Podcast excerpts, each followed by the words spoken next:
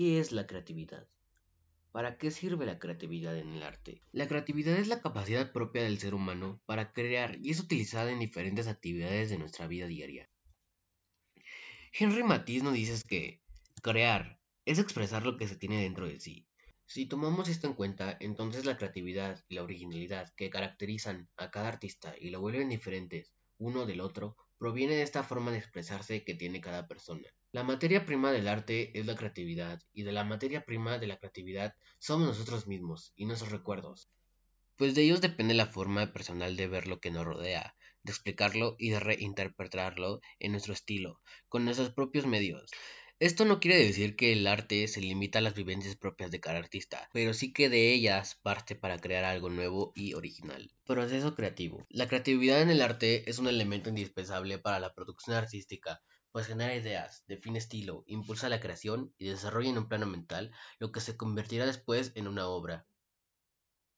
El proceso creativo es entonces el acto más importante para la creación del arte, a continuación se enumerarán y explicarán algunas de las teorías y puntos importantes del proceso creativo. 1. Conocimiento previo. En esta parte identificamos aquello que sabemos y aquello que tenemos para expresarnos, como son nuestros recuerdos, ideas, preocupaciones, etc. Todos nuestros elementos son importantes ya que constituirán nuestro discurso autoral. 2. Generar ideas. Es cuando empezamos a imaginar y crear en un plano mental las ideas que vamos a desarrollar, así como la forma en la que hablaremos, en esa etapa donde se desarrollan los elementos necesarios para la disciplina artística, que trabajarán pues al generar estas ideas concretas.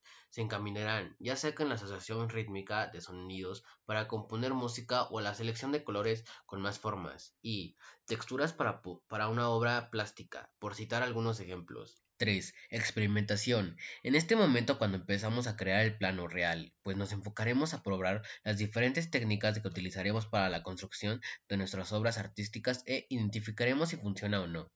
Es también en este paso cuando nos podemos corregir y depurar nuestro trabajo, pues al momento de desarrollar nuevas ideas pueden surgir nuevas ideas que compliquen nuestra obra.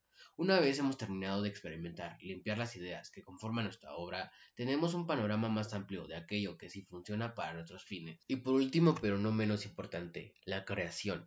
Finalmente es el punto culminante donde crearemos nuestra obra expresando las emociones, preocupaciones e ideas que queremos exponer en nuestro trabajo, y lo haremos con las técnicas antes experimentadas y dentro de las características propias de la disciplina artísticas en las que se trabajarán, como el teatro, la literatura, el cine, la música, la pintura, la escultura, entre otras.